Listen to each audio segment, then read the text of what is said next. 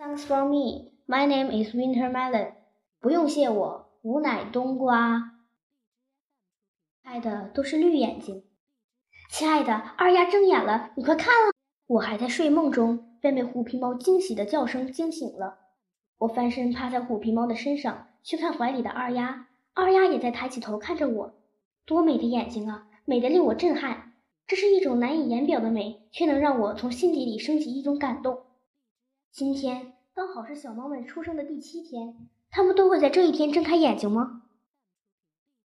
吱，虽然叫声不大，却富有激情，似乎在向我和虎皮猫抗议，提醒我们不要忽视它的存在。是三宝，他把二丫挤开，把头抬得高高的，让我们看。啊，他的眼睛也睁开了。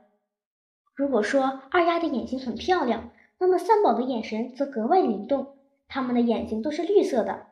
现在我很想知道，胖头和小可怜的眼睛是不是也像虎皮猫说的那样，都是绿色的？胖头睁眼喽！虎皮猫拍拍胖头，你看，你的弟弟三宝和妹妹二丫都睁开眼睛了，你还是大哥呢。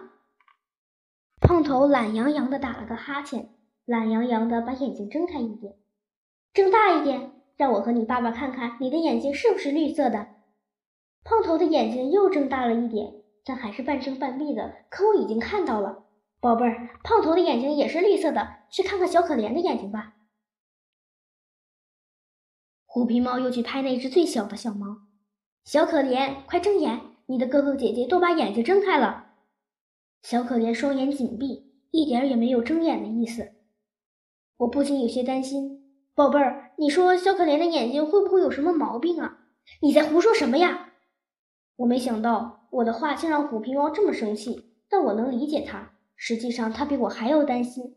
每个孩子都是妈妈的心头肉，妈妈宁愿所有的厄运都降临在自己身上，也不愿意让孩子有任何的闪失。我知道小可怜还不睁眼的原因了，我安慰着虎皮猫，也安慰着我自己。小可怜比哥哥姐姐晚出生那么久，他睁眼的时间当然也会。我发现虎皮猫并没有听我说，它两耳竖起，眼睛满是惊恐的神色。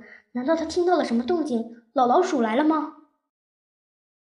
我跑到山洞外面一看，原来是杜真子、马小跳和唐飞正沿着湖边朝山洞走来。我赶紧跑过去拦住他们，他们以为我是在迎接他们，所以继续往前走。我急了，咬住唐飞的裤腿往后一拖。唐飞一个嘴啃泥，摔倒在地。谁叫你上次得罪了虎皮猫呢？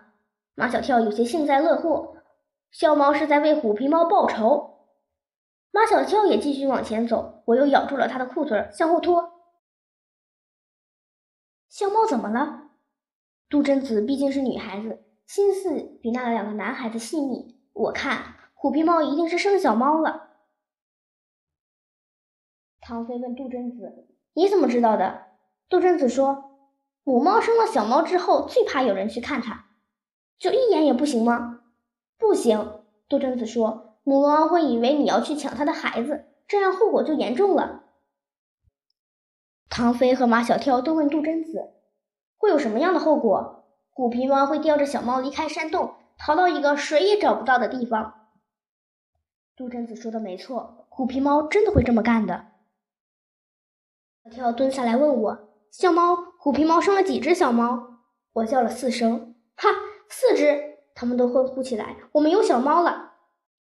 杜真子把带来的两大包东西放在地上，他把我抱起来贴在脸上：“小猫，我们放寒假了，会经常来看你的。”他们走了，望着杜真子的背影，我的心里感慨万千。去年寒假，我是天天都陪在他身边的。这时，老老鼠不知从什么地方冒了出来，悄无声息的来来到我的身边。我真是羡慕你呀，小猫老弟！我以为老老鼠是羡慕我当了爸爸，便说你都当老祖宗了，怎么会羡慕我？我是羡慕你有这些有情有义的朋友。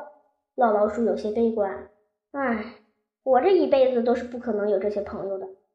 这正是老鼠的悲哀之处。虽然人可能是动物的朋友。但老鼠也是动物中的一员，但人绝对不可能成为老鼠的朋友。老老鼠对马小跳他们带来的东西抱有强烈的好奇心。小猫老弟，打开看看，里面有什么东西？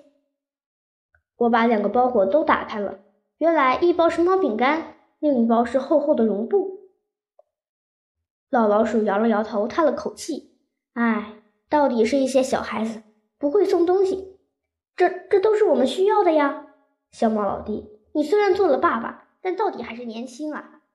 老老鼠摆摆出老资格：“你肯定不知道，刚生了小猫的母猫需要吃什么，它吃什么才能补血补气，这样母猫才会有充足的奶水来喂喂小猫。”老老鼠说的有道理，但它是怎么知道的？它不是还为自己没有照顾过那些小老鼠而感到忏悔吗？我亲眼看到的，那些生了小老鼠的母老鼠。都会跑到别人家里找红枣吃，找黄芪当归吃。我见过红枣，但不知道黄芪和当归是什么。黄芪和当归都是药材哦，它们还是补血草。我又问补血草是什么？你见过的，很多人都不知道。在马小跳的家里，插在花瓶里那种淡紫色的干花，其实就是长在沙漠里的补血草。我把马小跳送来的两包东西送回山洞。马上朝马小跳家跑去，我跑的当然比人快。跑到马小跳楼家的电梯口，就在电梯门要关上的那一刹那，我钻了进去。小猫，巧得很，马小跳和唐飞正在电梯间里。我跟着马小跳进了屋，直奔食品柜。马小跳似乎明白我要干什么，他帮我打开柜门，我跳了进去。我一眼就看到了装满大红枣的玻璃罐，我拍了拍玻璃罐，马小跳明白了。他打开罐子，把一半的红枣倒在一个红色塑料袋里，然后将袋子打了一个结，挂在我的脖子上。我从厨房跑出来，去了客厅，在落地窗旁边果然立着一个陶罐，里面插着一把淡紫色的干花。我衔了几只。小猫，你干什么？快放下！马小跳不知道这是来自沙漠的补血草，更不知道它可以给虎皮猫补养身体。他想过来抢走我嘴上的干花，唐飞却把他拦住了。马小跳，小猫又给虎皮猫献花，你就由他去吧。我脖子上挂着一大袋红枣，嘴上衔着几枝干花，一路小跑回到了山洞。啊，亲爱的，你真浪漫！这么冷的天，你还送花给我，像女人一样。女猫也有浪漫的情怀，送花给他们是最容易得到他们欢心的。这是补血草，我对虎皮猫说。是给你吃的，这么美的花，我可舍不得吃。你必须吃，我说这是补血草，有补血补气的功效。你只有把身体养好了，才会有足足够的奶水喂给小猫。虎皮猫吃了补血草，又吃了两颗大枣，精神头果然好了很多。深夜，在七天前小可怜出生的时辰，我仔细爬起来观察小可怜的眼睛有没有睁开，还是没有。我越来越担心了。